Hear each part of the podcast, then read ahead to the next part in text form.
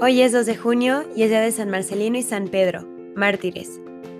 Los santos Pedro y Marcelino fueron dos mártires romanos que sufrieron mucho bajo la persecución del malvado emperador Diocleciano, hacia el año 303. Su culto fue tan importante que después se restableció la paz en la iglesia. Constantino construyó una basílica en su honor. Sus nombres son mencionados en el canon de la misa. San Pedro era exorcista autorizado por la iglesia estaba preso en Roma bajo el dominio del emperador Diocleciano, quien había declarado una persecución sangrienta contra todos los cristianos. Fue condenado por un juez llamado Sereno por haber confesado la fe cristiana. A continuación su historia junto con la de San Marcelino. En aquellos tiempos, Pedro había liberado a Paulina, hija de Artemio, quien era el jefe de la cárcel de las ataduras de un espíritu maligno que la atormentaba día y noche y no lograban sanarla de ninguna manera.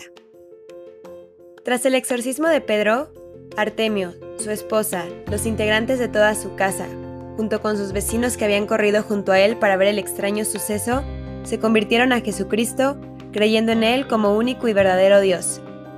A raíz de todas estas conversiones tan numerosas, San Pedro los llevó a todos con el padre Marcelino para que todos fuesen bautizados.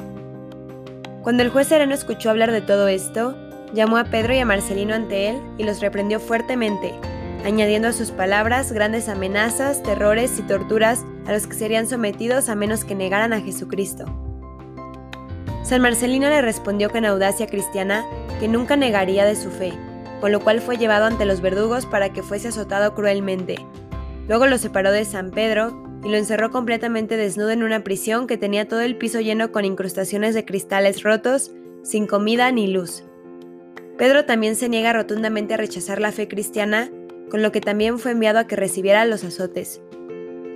Después de recibir horribles torturas y sin ánimos de renegar de su fe en Jesucristo, fueron enviados con sus verdugos para que con un espíritu inquebrantable de su testimonio en la fe, gloriosamente derramaran su sangre a través de la decapitación, confesando a Jesucristo como único y verdadero Dios. El Papa Damaso escribió un epitafio aparentemente basado en el informe de su verdugo, y Constantino erigió una basílica sobre la cripta en la que fueron enterrados en Roma. Según cuenta la tradición, ante los restos de los santos Marcelino y Pedro ocurrieron numerosos milagros. Las personas que se reunían alrededor de sus tumbas oraban diciendo, Marcelino y Pedro, poderosos protectores, escuchad nuestros clamores. Así también hoy nosotros rogamos a ellos en estos tiempos tan difíciles y de persecución, para que siempre busquemos llevar a Cristo a los demás y nunca rechacemos ni neguemos nuestra fe. Amén.